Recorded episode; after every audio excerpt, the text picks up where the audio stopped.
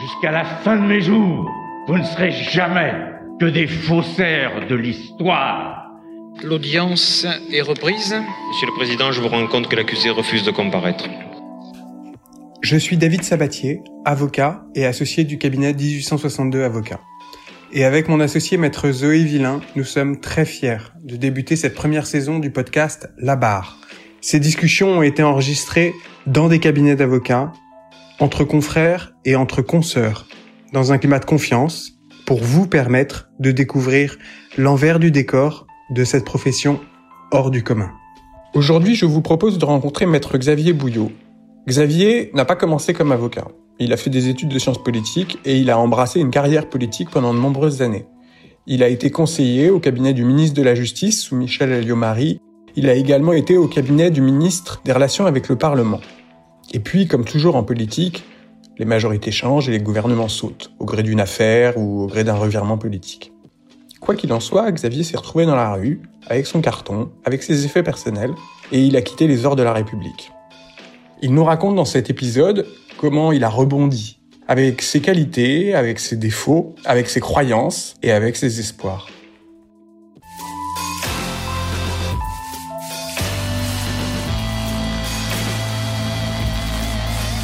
Suis retrouvé à être embauché au cabinet des gardes des Sceaux euh, en 2010 comme conseiller parlementaire. Le paradis, quoi. T'es, t'es sous les ordres de la République, euh, euh, tu vis au rythme de l'actualité. Tu travaillais pour qui? Je travaillais donc pour Michel Alliot-Marie, et quand elle a été nommée au ministère des Affaires étrangères, elle n'avait pas de place pour moi dans ses bagages, donc j'ai rejoint un autre ministère, qui est le ministère des Relations avec le Parlement, que les gens connaissent un peu moins, mais qui est euh, assez fascinant parce que tu es un peu en bas de l'échelle. Mais en revanche, tu euh, euh, assistes à tout. Donc, euh, je me suis retrouvé euh, dans des réunions. euh, J'ai même défendu la position du gouvernement au Conseil constitutionnel. tu te retrouves dans les réunions avec le, secrétaire général du gouvernement, des très éminents juristes. Et enfin, c'est vraiment un, un milieu fascinant. Alors, tu as l'impression de d'être le roi du monde en réalité, parce que euh, tu, vis euh, vraiment au cœur de, tous les sujets. Quoi. Et puis tout- les, toutes les semaines, tu es dans l'hémicycle pendant les questions au gouvernement, là où ça gueule, là, où vraiment la, vie, c'est le cœur de la vie politique. Tu, te dis, ouais, euh, ce que je fais, c'est dingue, quoi. C'est vraiment dingue. Je, fais passer telle loi. euh, le soir, tu rentres, tu vas boire un verre avec des amis, tu dis, ouais, ouais, ouais, ouais je sais, j'ai fait passer cette loi. Donc vraiment, euh, je dirais pas que j'ai pété un câble, mais ce qui est sûr, c'est que j'ai pensé euh, être euh, plus important que je ne l'étais.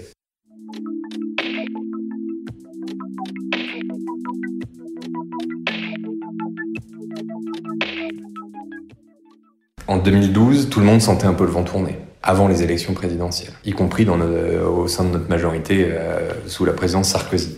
Et donc, je me suis dit, euh, mon petit vieux, il serait temps de, de penser à un plan de carrière pour après ça. Donc, je me suis inscrit euh, à un master euh, de droit public euh, en, en vue euh, de pouvoir passer le concours d'avocat après. Mais ça, j'étais encore en poste.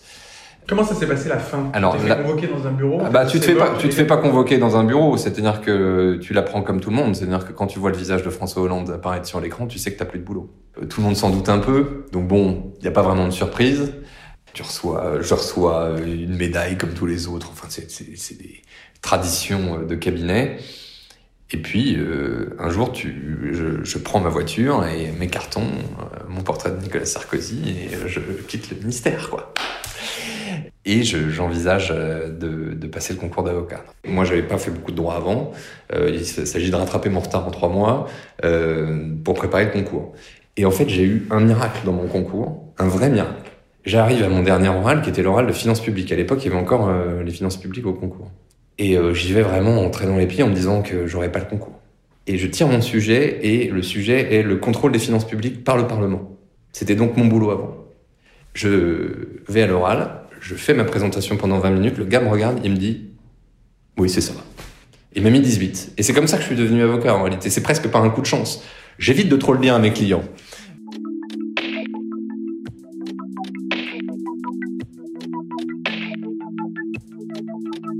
Donc ça, c'était vraiment un coup de bol. Et je me suis retrouvé avec cette nouvelle vie devant moi. Et là, l'indépendance. Et puis la promesse d'une carrière merveilleuse d'intégrer un cabinet incroyable grâce à ma précédente carrière. Vraiment, je me suis dit, euh, ils vont tous vouloir de moi. et là, là, je suis vraiment tombé de haut. Vraiment. Vient le temps de trouver un stage final. Et donc là, je candidate partout, je fais valoir euh, donc mes grandes connaissances en matière de, de sphère publique, puisque je m'étais spécialisé en droit public. Et là, je n'ai que des refus. Mais que des refus. Mais personne n'en a rien à faire de mon profil. Et euh, donc je me suis retrouvé dans un cabinet où vraiment euh, j'étais la petite main. Euh, mais c'est aussi comme ça que tu apprends le métier. C'est en, en, étant, en sachant comment tu déposes un recours, comment tu saisis un huissier, comment tu fais un dossier de plaidoirie. Ces choses-là est, est fondamentales, mais qui pour moi était vraiment un retour au bas de l'échelle parce que j'avais, euh, selon moi, probablement eu une carrière absolument merveilleuse avant. Euh, et donc, euh, ça m'a vraiment euh, appris à déjà le, le, le travail de, de, longue haleine hein, euh, et, et, cette humilité d'être capable de reprendre de tout depuis le début.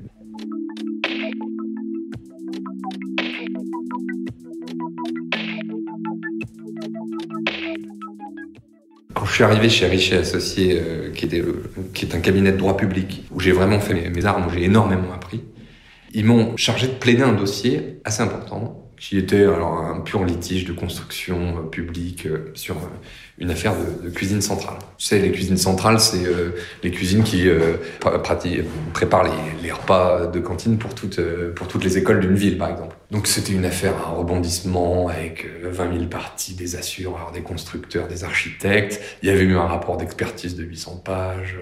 et on me demande d'aller plaider ce dossier. C'était ma première plaidoirie importante. Autant dire que j'en menais pas large. Vraiment, euh, c'était à Besançon. Il y avait même la presse, tu vois. Donc j'arrive euh, vraiment bien stressé. Et là, là encore, le rapporteur public nous propose une solution complètement farfelue. Sauf que généralement, quand le rapporteur public propose une solution devant le juge administratif, dans 90% des cas, il est suivi par le tribunal. Donc autant dire que quand tu as le rapporteur public contre toi, t'es mal barré. J'ai essayé d'être pédagogue et en rentrant au cabinet, je me suis dit, il y a encore quelque chose à faire. Et donc on a refait une note en délibéré. Et ça a marché. Et ils nous ont donné gain de cause. Et, après, on a également gagné en appel.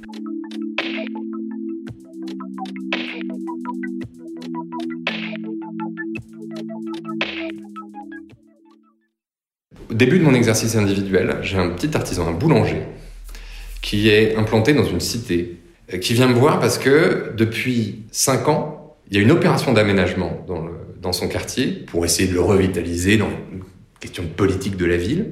Du fait de cette opération d'aménagement, il y a plein de travaux, il y a des démolitions euh, d'immeubles et le, quartier se vide.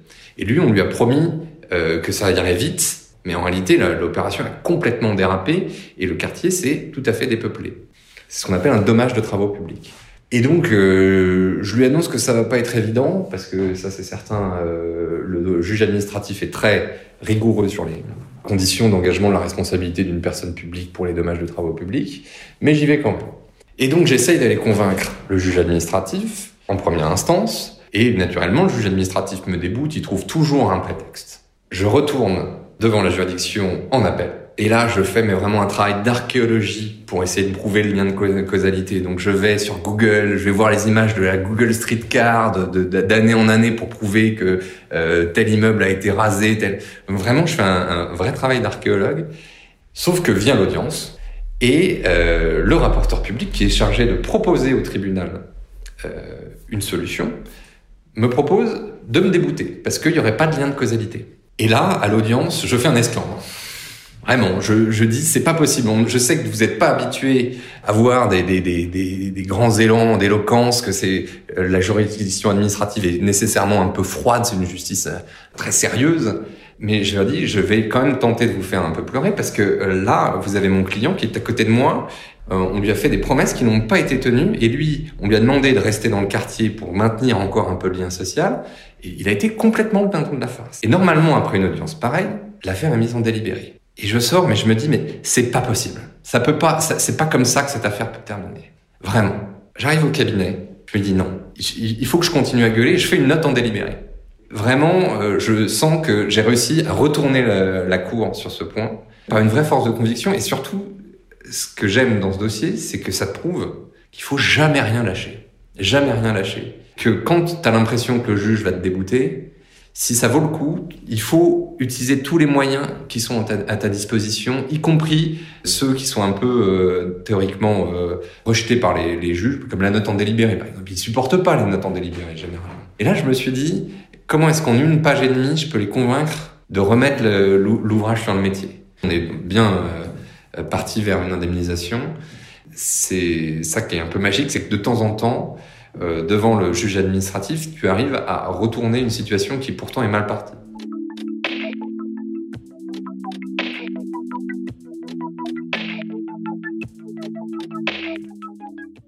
De quoi on parle? Un truc euh, qui va intéresser. Il est quelle heure Faut que je fasse gaffe? Moi, j'ai un call à 17h30. Oui, bah non, je veux pas. T'as quoi comme idée? Euh, comme idée, euh, je sais pas. Euh... T'avais noté des trucs dans ton petit carnet ou tu veux que je te. Oh non, non, mais des trucs dont j'ai déjà pas, pas mal parlé. En de quoi t'es le plus fier? Euh, je, je, trouve que on fait pas du tout un métier de de vautour comme il est pas parfois présenté. au contraire, on a une une fonction qui est, qui est indispensable en, particulier dans une société où où tous où tous les rapports se judiciarisent. Donc il y a vraiment aucune honte à être avocat. Au contraire, j'apprécie euh, vraiment l'idée de pouvoir venir en aide des gens, y compris en ne leur, facturant rien. C'est-à-dire que euh, d'être capable de leur dire votre dossier, ils sont pas bons. Je vous rends service, n'y allons pas. Vous, vous, vous allez pas, vous allez pas gagner. Et, et, dans cette franchise, dans la franchise de la relation avec le, le, client, il y a quelque chose de très épanouissant en réalité. Euh, un avocat, c'est quelque chose, c'est une relation qui est très, euh, qui est très personnelle, je trouve en réalité. Enfin, je pense que les clients cherchent quelqu'un qui réfléchisse comme eux.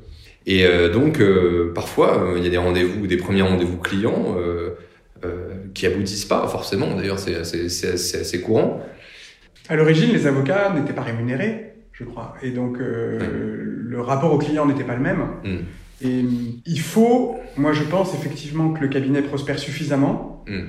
Euh, pour avoir, et il y a de plus en plus d'avocats, et donc beaucoup plus d'avocats qui souffrent aussi financièrement dans leur exercice, mm. qui n'arrivent pas à générer des chiffres d'affaires suffisants.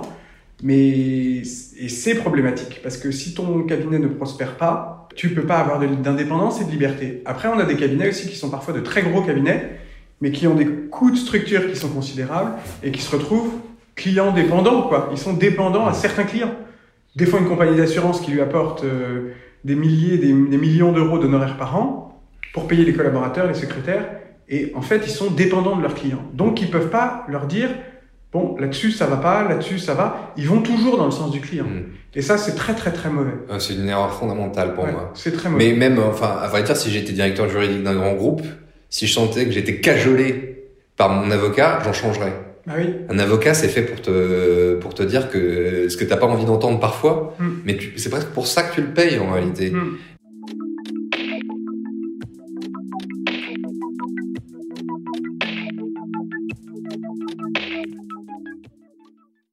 Tu trouves pas qu'on est seul dans cette profession? Ah, Est-ce que tu te sens seul? Terriblement.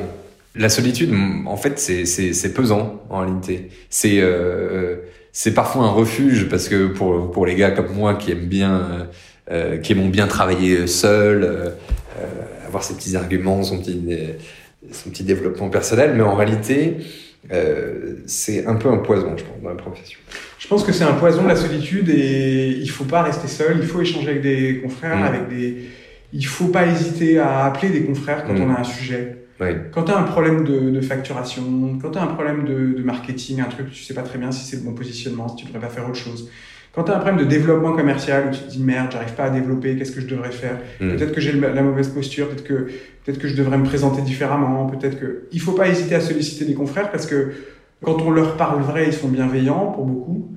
Et puis il y a des gens qui ont de l'expérience et qui sont bons et qui ont été capables de, de construire euh, des cabinets plus ou moins grands. Euh, après, chacun sa culture et chacun son style, il faut faire ses expériences, mais je crois que c'est important d'échanger avec des ah, mais c'est, Moi, je ne pourrais pas euh, aujourd'hui euh, exercer comme j'exerce si j'avais pas passé 11 euh, ou 12 ans à partager mes bureaux avec entre 30 et 300 personnes, tu vois, avocats. Hmm. Entre 30 et 300 avocats avec qui j'ai échangé pendant 12 ans. Et encore aujourd'hui, je déjeune, mais très très régulièrement, je vois des avocats en permanence et je parle de mes difficultés et je leur donne des conseils sur leurs difficultés. Hmm. Ont fait que mon lancement n'a pas été aussi euh, remarquable qu'il aurait pu l'être. euh, euh, en termes de, pour être parfaitement prosaïque, de facturation. C'est-à-dire que j'ai, sous-facturé, j'ai, j'ai pas osé mettre un prix sur mes prestations, alors qu'elles sont d'excellente qualité, naturellement. Et ça, ça ne peut, ça ne peut arriver que par un échange, en réalité. Quand tu plaides, par exemple, moi je fais beaucoup de contentieux locatifs. Donc, tu vas dans les tribunaux d'instance et tu vois euh, ces vieux confrères euh, qui ont, qui sont tout à fait respectables. Hein, mais on voit bien qu'ils ont un- un exercice solitaire. De, ils, ils, ça- ils font du litige locatif qu'ils doivent pas facturer très cher depuis des années et des années. On se demande pourquoi presque. Alors je, c'est peut-être bizarre de dire ça, mais souvent je me dis mais pourquoi est-ce qu'ils font encore ça à leur âge, par exemple? C'est un peu triste de dire ça. J'en- suis parfaitement conscient. Mais je pense que le but d'un le, d'un avocat est pas nécessairement de se, euh, se contenter de faire des tout petits contentieux toute sa vie. Alors après, ça peut être une passion, hein, il y a pas de problème. Mais je pense que s'ils ils n'ont pas progressé dans leur exercice, c'est aussi parce qu'ils ont peut-être pas échangé, très simplement.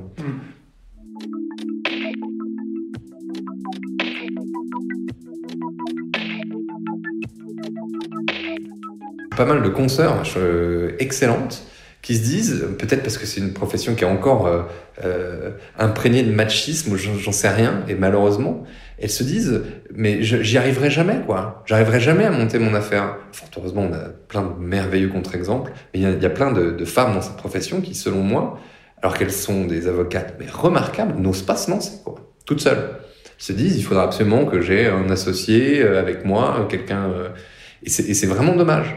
Mm. Euh, ça existe aussi chez, chez les hommes, mais euh, je trouve que on a, une, on a une profession où on a pas mal réduit les, euh, les, les femmes au statut de collaboratrice et c'est mais déplorable. Moi, si la plupart, si elles se lançaient toutes seules, on serait foutus. c'est dommage qu'il n'y ait pas cette confiance dans, dans certaines structures. C'est vrai. Il y a un moment où il faut se jeter à l'eau. Exactement. Moi, j'ai fait le saut de l'ange. Moi, je me, c'est exactement ce que je me suis dit. Je me suis dit, j'ai pas, j'ai pas beaucoup de clients perso, tout ça. Ça viendra. Je me suis dit, euh, voilà, il y a un moment, faut, faut, faut bien y aller, quoi. Il faut savoir ce que tu veux dans la vie. Il faut essayer d'avoir confiance en soi. C'est ça le plus difficile. Je trouve qu'on est quand même plutôt une profession où le but c'est d'être son propre patron ou au moins d'être associé dans une structure. Donc, euh, il faut, tu peux pas attendre des, des années et des années. hein. Parce que trouver des associés, c'est toujours facile. Enfin, trouver des associés, des gens avec qui s'associer dans l'absolu, c'est facile. C'est facile. Le problème, c'est de trouver des gens avec qui tu as envie de t'associer. Oui. Là maintenant, moi je me suis associé avec une nana que j'aime bien parce qu'on a des affinités en termes de valeurs et de vision de la profession. Oui. On partage le marketing, nos valeurs, et puis on discute ensemble et on aime bien, tu vois. Oui. Donc ça dépend complètement des modalités de l'association. Tu pourrais trouver un avocat ou une avocate avec qui tu t'entends bien, tu t'associes, etc. Mais ça, ça, voilà. Et puis ça dépend aussi du projet. Donc les structures de cabinet, c'est voilà, t'as les cabinets qui sont très intégrés, et qui sont, t'as les structures de moyens, t'as les structures d'exercice, et puis dans les structures d'exercice, et puis t'as les réseaux. Donc t'as plein de manières de s'associer. Les gens te disent ils sont associés, mais ça veut rien dire. Parfois Ouais. ils partagent le chiffre, parfois ils partagent pas le chiffre. Parfois ils ont une rémunération fixe, parfois ils ont une rémunération- variable. Parfois ils, ils ont même des entités qui ont rien à voir les unes avec les autres. Ils sont juste partenaires ou membres d'un réseau. Mmh. Donc ça veut dire vraiment tout et n'importe quoi. Ouais. Ce qui est important, c'est ce qu'on met derrière le terme associé.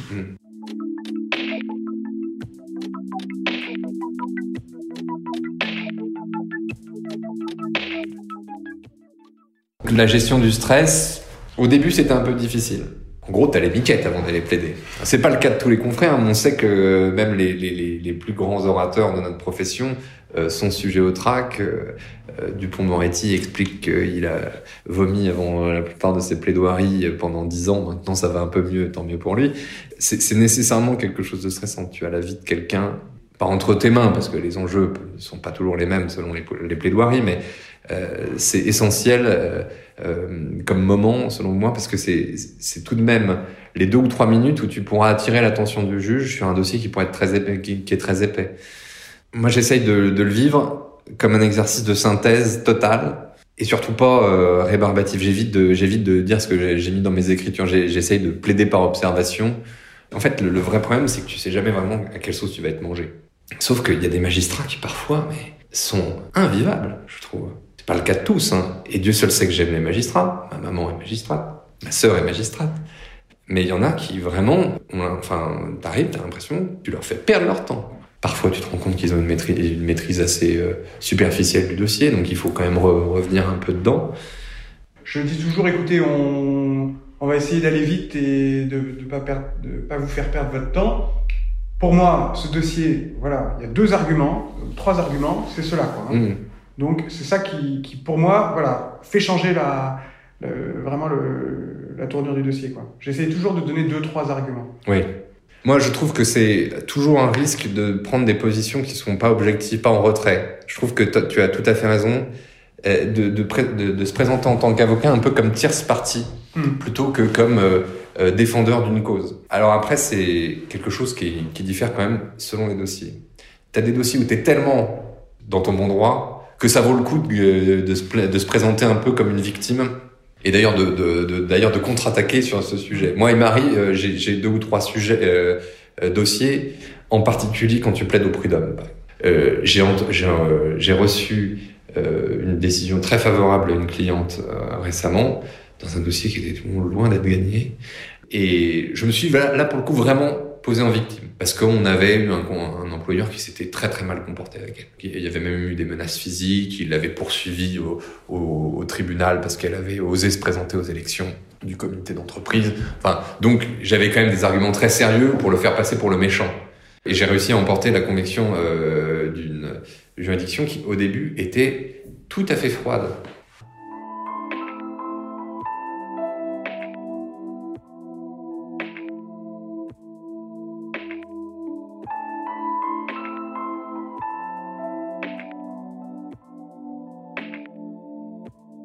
Ce podcast est édité par 1862 Avocats.